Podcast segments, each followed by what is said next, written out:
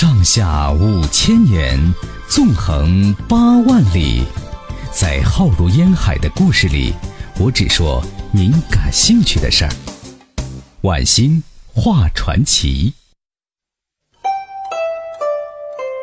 接下来说一说呀，万贵妃受宠之谜。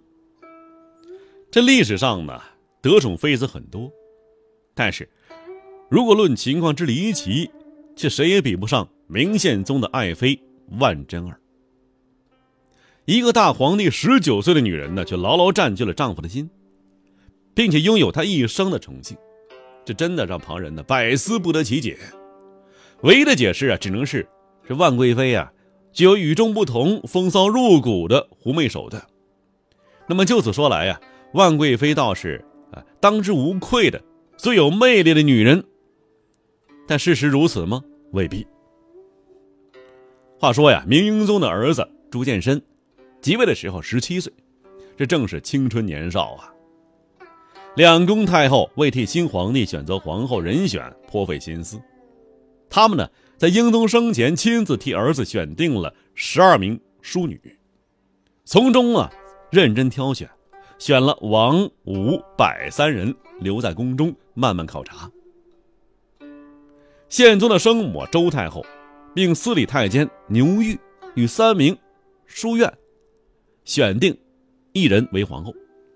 这牛玉啊，对周太后说啊：“说先帝在时，曾主意武女和王女。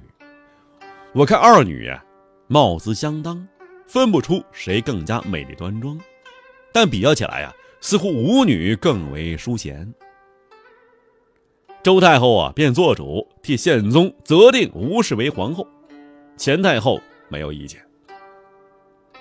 可谁知啊，大婚之后，皇帝新郎啊，并不贪恋吴皇后的青春美色，而是常常住宿在嫔妃万氏宫中。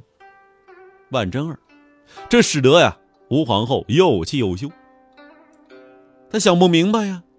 自己哪一点比不上徐娘半老的万妃呀？无论是姿色才学，还是门第修养，他更不明白的是啊，比皇帝年龄大十九岁的万妃有什么吸引力呀？他凭什么把皇帝死死的把心牢牢拴住啊？凭什么呢？原来啊，大婚前的宪宗。与早已年过三十的宫女万贞儿有了私情。这万贞儿啊，原籍是青州诸城，就现在山东的诸城。父亲万贵是县衙传吏，犯法流落边疆。万征啊，年仅四岁便冲入掖庭为奴。十多年后啊，出落的是花容月貌。孙太后怜太聪明伶俐，命他在洪寿宫管理服装衣饰。宪宗小时候啊，常去祖母处玩耍，贞儿就带着宪宗游玩戏谑，也就日益亲近了。久而久之，变成莫逆之交。这个贞儿是个有心人，一心巴结这位皇太子，盼望有出头之日。于是对宪宗啊是格外献媚。宪宗即位之后，就唯独恋着万贞儿一个人。按照他的心思，真想册立万贞儿为皇后啊！但是一个年龄比他大十九岁的，又是卑微呃宫女出身，想坐上皇后宝座，几乎是做梦。迫于理智，也迫于母命，这宪宗啊，只得与吴皇后成婚。而这万氏呢，只能做一个小小的嫔妃。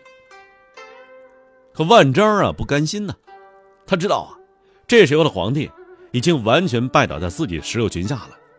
他认为呀，只要皇帝下决心，他是完全可能坐上皇后宝座的。仗着皇帝无比宠幸，他根本呢就不把吴皇后放眼里头。起先呢，碍着宪宗面子还隐忍着，到后来实在忍不住了，免不了啊斥责他无礼。可是万妃怎么样啊？非但不收敛，对皇后恶语相加。有一次惹得吴皇后兴起了，命工人呢将她拖倒在地，亲自取过杖来打他几下。这下不得了啊！万妃就找到宪宗了，哭闹不休。这宪宗也怒了呀，想去找皇后评理呀。这万妃呀是个有心机的人，故意拦下了，就说呀：“说不行啊，说妾已年长色衰，不及皇后玉女天成，还请陛下命妾出宫，让我走吧，以免皇后生气，妾也省得那顿杖刑了。”宪宗啊，是又恨皇后又怜万妃。慢慢替万妃呀解开衣服，见她呀，雪白肌肤上面一道道杖痕透着血色，不由得是怒从心起，就发誓道啊：“此等泼辣货，我若不把他废了，我誓不为人。”就恨上皇后。第二天一早啊，宪宗去见两宫太后，说吴皇后啊，举动轻佻。不守礼法，不堪居六宫之首，定要废去。这钱太后不能说什么，周太后劝阻说呀：“说侧后才一个月便要废去，岂不惹人笑话呀？”但是这时候明宪宗坚持要废啊。周太后溺爱儿子，又得由着宪宗啊，于是，一道废后诏书下达，命吴氏退居别宫。还把司礼监的牛玉罚往孝陵去种菜，就是你给我推荐的，干脆种菜去吧。这个万妃呀，觊觎后位，要宪宗替他去向太后说。但是周太后啊，嫌他太年长了，而且出身微贱，始终不肯允许。两个月之后啊，周太后下旨，要宪宗。册立已同百氏一起被封为贤妃的王氏为皇后。这王皇后啊，生性软弱怕事，知道啊皇帝宠幸万妃，自己万万不是万妃对手，只得处于谦虚忍让，做傀儡，得了吧。成化二年，万妃生下皇长子，宪宗大喜啊，立即晋她为贵妃，又派出使者。四处祷告山川诸神呢，可谁知啊，偏偏天不从人愿呐。没有等满月，这位龙子居然是夭命短折。万贵妃呀，也从此不再有妊娠了。但是啊，夺取皇后之位的野心并未放弃，因此他十分记恨嫔妃们生子。得知哪个嫔妃怀胎，他呢就千方百计的。喝令其打胎。迫于万贵妃在宫中的权势啊，嫔妃们只有是含泪服从啊。几年过去了，宪宗啊一直没有子嗣，宫廷内外、朝野上下都是忧心忡忡啊。大臣们屡屡请奏，要皇帝广施恩泽，那宪宗呢也是愁眉不展。到成化五年呢，百贤妃生下一个皇子，宪宗是高兴非凡呐，大肆庆贺，取名叫佑吉，并立即立为皇太子。第二年二月，皇太子突然生病了，病势来势汹汹，御医们呢束手无策，居然呢一天一夜之后夭折了。宪宗哭得死去活来呀，宫人太监觉得太子病啊。